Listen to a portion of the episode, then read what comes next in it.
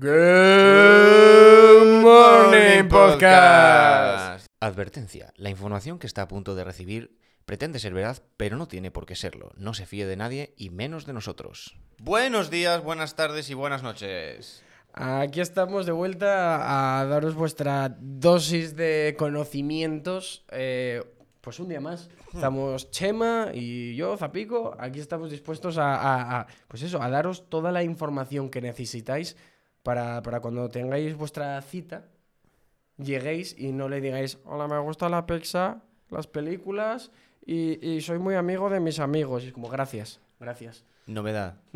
Ahora llegas y dices, ¿sabías que cuando aterrizó el Apolo 10 en la Luna? Y dirá ella, ¿cómo el 10? Y tú, no, claro, es que el 10 no aterrizó. Muy bien trabajado. Primer dato del día. Bueno, así me gusta, así me gusta. Eh, hoy vamos a, a hablar de eh, eh, amenazas existenciales. Podéis morir en cualquier momento. En cualquier momento. ¿O Ahora no? mismo. Lo vamos a averiguar hoy. Eh, a ti, en, la, li- en tu lista de preocupaciones de la vida, ¿en qué puesto está que te caiga un asteroide encima, Zapico? Hombre, un asteroide concretamente encima no es de las cosas que está más arriba en mi lista, pero sí está en mi lista de cosas de podría pasar.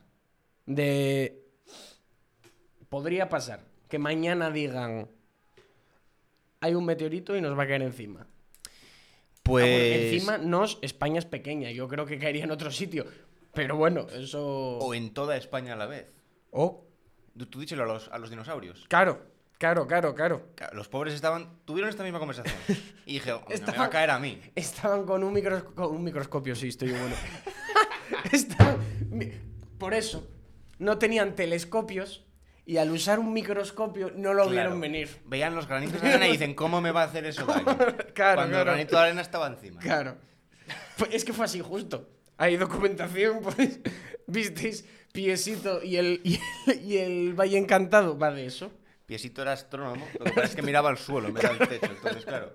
eh, Claro, claro. fue- son pequeñas cosas que, que si en vez de mirar para arriba, mirar para, en vez de para abajo, miras para arriba, pues estarían vivos probablemente. Bueno, pues haces bien no preocupándote. Aunque, citando a la famosa mm, eh, referencia científica, revista de prestigio Squire, o sea que no, eh, es más probable que eh, ganar la lotería. Con lo cual, de aquí nos llevamos dos enseñanzas. Uno, no es un problema el asteroide. Dos, no juguéis a la lotería, por favor, no tiréis vuestro dinero, gracias. Eh, Es que es más fácil que, que te subas al próximo avión que te subas. Caiga. Es más probable eso a que ganes la lotería. de hecho, eh, Pero sí, no tengáis miedo. No tengáis miedo No, porque no, no. lo que mata más es ir en coche. sí. Y, a, y a eso no tenéis miedo. Entonces, hecho, tranquilos. Yo diría que lo que más mata de todo es estar vivo, así que si lo que quieres es cero problemas, pues ya sabes, ahí está la puerta. Ahí está. Eh, pero aunque nosotros no nos preocupemos porque tenemos ya suficientes cosas, hay alguien que sí que se preocupa de los asteroides. La NASA, señores. La NASA se preocupa de los asteroides y, de hecho, tengo aquí, tengo aquí los datos. El 24 de noviembre de 2021, o sea, el año pasado, enviaron una, una cosita. eh, una cosita, sí. Mandan cositas. ¿O no? Mandan cositas. Creo que mandaron una canción de Elvis, ¿no? Puede ser, puede ser. Por- no entiendo sea, muy bien cuál es la misión de mandar cosas al espacio a flotar, pero. y ondas, y Tú ondas de radio y tal. Imagínate que una, un, una, eh, una alienígena verde con ocho brazos y dos ojos, o sea, hay tres ojos, dos tenemos nosotros. Escucha una canción escucha una canción de Elvis. De Elvis. Empiece conociendo la humanidad por Elvis. Es más, ¿Qué, es, ¿Qué impresión se lleva? Pues me parecería, Pues eh, sería me parecería mejor, la mejor impresión. mejor. Porque la decepción que llevará. Porque esa canción, ponte que en vez de haberla encontrado eh, al año, la- a los años de que habían mandado la canción, esa canción llega ahora. A manos de un alien. A ese alien le da por decir. Coño, pues voy a ir a la Tierra. Em, Voy, pues, coño, a ver, curiosidad, voy a ir. Tarda lo que tenga que tardar. Y ponte que llega ahora. ¿Qué se encuentra? Y le, y se- y le reciben con Bad Bunny Baby. eh". Se encuentra a. a- Uf, no, no, no, no. Bueno, me voy a callar porque me- más- me, linchan, eh. Cuidado. No. Si va a encontrar a Motomami, pero igual, igual me linchan. No, no. Llega y se encuentra a Residente diciéndole: ¡Algunos cantan sin micro! Haciéndole la mayor tiradea a una persona. el alienígena se va, oye eso y dice, coño, ese gente, siendo ¿no? de su planeta, la que le está cayendo y yo que tengo ocho brazos y soy verde, mejor me voy. No vaya a ser, no vaya a ser que me coja Residente y me, de- y me haga una canción. Pues sí, pues la NASA se preocupa, o por lo menos quiere tener un plan, y envió en noviembre del año pasado una nave que va directa contra un asteroide y va a hacer ¡pum! Y le va a dar un golpecito. Un golpecito muy pequeño. Pero, pero, pero por vicio o Por porque- vicio, por vicio. No nos va a dar. No nos va a dar. El pobre, el pobre va a su puñetera bola y de repente nosotros le hemos mandado el equivalente a un dardo de, de, de Diana. Así. Para ver qué pasa. A ver qué pasa. Para ver cómo se mueve. Claro, si tú le das. La idea es que si le das un poquito ahora, en 20 años, 30, pues se ha desviado mucho. A lo mejor la liamos y lo desviamos hacia nuestra dirección. Lo desvellamos tanto que acaba viniendo. Claro, claro, claro. Ahí está el problema. Pero yo confío en que lo tienen todo súper calculado y que no nos van a matar. ¿Tú, ¿Tú qué opinas? ¿Nos van a tirar un- una? Eh, yo creo que hubo varios intentos antes de llegar a la luna donde murió mucha gente. Puede que ese dardo sea el primer intento y no, igual nosotros no, pero igual se pase de largo y vuelva. Vamos a, vamos a evitar eh, destruirnos por eh, bombas nucleares para destruirnos con una piedra. Es que, pero me lo imagino en plan mil años después. Suponiendo que mil años estemos aquí. Que se hayan haya olvidado gente ya que se, del tema. Se hayan olvidado y digan que hay uno que viene, que viene, pero ¿y eso? Y se pongan a mirar y digan, ay, en 2021, cuando la pandemia y todo eso, sí, cuando lo de la guerra, sí, cuando lo de, cuando lo de Filomé, sí, justo cuando pasaron todas esas cosas. Pobre chaval el que tenga que estudiar eso. Le deseo la mejor suerte en la vida Sí. Eh, diga, pues sí, le dimos una patadita a, a un asteroide y ahora viene directo aquí y vamos a morir todos. Me haría bastante gracia, sería bastante irónico, no sé. Pero eso es problema de Del futuro. el futuro. Nosotros futuro, no yo vamos a no llegar voy a ver, eso vamos a no- ver eso. Así que nosotros pues eh, disfrutaremos con el golpecito y güey. Porque además van a mandar otra cosa a la vez para grabarlo. O sea, es que es importante, claro, claro, hay que grabar las cosas. No vale con decir, no lo hicimos, hay que grabarlo. Eh, me estoy imaginando Con, claro. un misil lanzado con la carga explosiva Y y, otro con todo, la y otro al lado con una GoPro. con una GoPro Básicamente. En serio. Básicamente. Dios, me flipa. Y en octubre de este año sabremos qué ha pasado. Y lo podremos ver. Veremos fotitos, imagino. yo. Sería súper guay. Hay una cosa, mira, hay una cosa que me indigna de esto. ¿El qué? Yo no puedo tener una conversación fluida por Zoom, Skype, al mínimo que falta un poco de cobertura ya no se ve, se queda parada la imagen, tal, pero puedo ver perfectamente el secarral que es Marte, porque es la cosa más plana y anodina que he visto nunca, podría ser Almería, es, es, no hay nada, pero oye, con una calidad Sí, sí. pero es que, y, y es más, no, sumo, sumo más. ¿Por qué puedo ver todo cosas del espacio con una calidad que si me fijo en la foto de la Tierra desde la estación espacial, igual me veo hasta yo en mi casa? Pero si hay un fantasma, se ha grabado con una patata.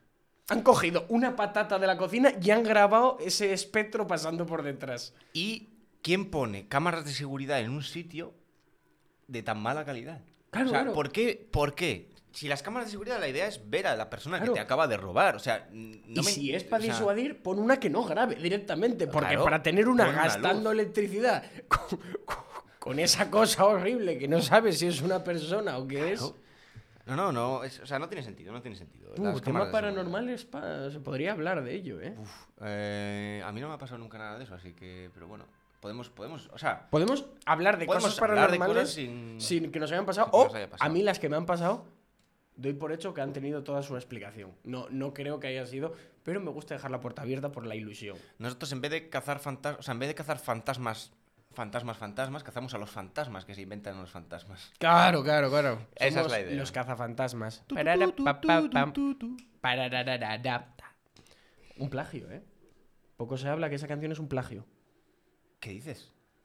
Esa canción es un plagio. La hizo un cantante unos años antes. No fue famosilla, pero sin más. Hicieron la película. Hicieron la canción sin contar con él para nada. Salió la película, se hizo súper famosa y él dijo, eh, hola, eh, derechos de autor, eh, que es mía la canción y tal, si me pagáis y eso. Y hubo bastantes movidas y tal. No me acuerdo en qué quedó la cosa, pero sí que... pero un plagio no de, ay, como que esta frase y como Se que se parece, el ritmo, pero bueno, claro, el ritmo y las notas... No, no, Planchado. pero clavada. Sin contar con él para nada. Y él como... y me lo imagino ese señor yendo al cine y diciendo, uff, como que me suena esto, ¿no? No, como que me quiere sonar. Joder. Es uno de los Se me, ha, se me ha caído un mito, ¿eh? ¿eh? Bill Murray, ya sabes, tienes que ir a solucionar eso, ¿eh? No, Claro, no claro. pobre sin el, sin el canon. El señor Bill Murray. Y terminando con los con temas asteroides, eh, un año en el que sí que se preocuparon mucho por los asteroides fue en el 98. Que no sé si se preocuparon por los asteroides o se espiaron entre varios estudios y los dos llegaron a la conclusión de que hacer exactamente la misma película. Estamos hablando Con- de Armageddon y de Deep Impact, que si no las habéis visto podéis verlas. No son una joya de Hollywood, pero vais a pasar un ratín. Pero del género de cine de catástrofes, Están ahí. están muy Están top. ahí, ahí. ¿Cómo Están ahí, mola ahí. el género? Qué pequeño es, Hmm. qué de nicho es, qué malas son muchas de ellas el cine de catástrofes, ¿eh? Y qué mala suerte hay que tener para estar en. O sea, para quedar en una película de esas. O sea, la gente de esas películas le pasa todo. Sí, sí. Todo. Todo. Una tormenta. Pues encima de la tormenta el rayo te va a caer a ti. Y encima va a haber viento y el árbol se te va a caer encima de tu cabeza. Y aunque te pase todo eso, eres tú el que tiene que salvar la situación. Claro, tú eres el científico ese que sabe lo que va a pasar porque por, porque por alguna razón el resto de la peña es gilipollas, ¿no? O sea, Que no lo sabe. esa es la tesis de esas películas. ¿no? Siempre hay un elegido. Hasta en Independence Day. Sí. El elegido es el, el- Es este. disparando a, a la nave. Jeff Goldblum. El elegido Jeff Goldblum que hace tiempo que no está en nada de científico y nada tal, pero pilla una onda de radio y dice: Los Ya está. aliens. Los aliens. La verdad que si en la vida real fuera a pasar algo, me creo que Jeff Goldblum fuera el elegido. Ojalá. Me lo creo, porque es, o Es una persona tiene, muy guay. Tiene aura de elegido.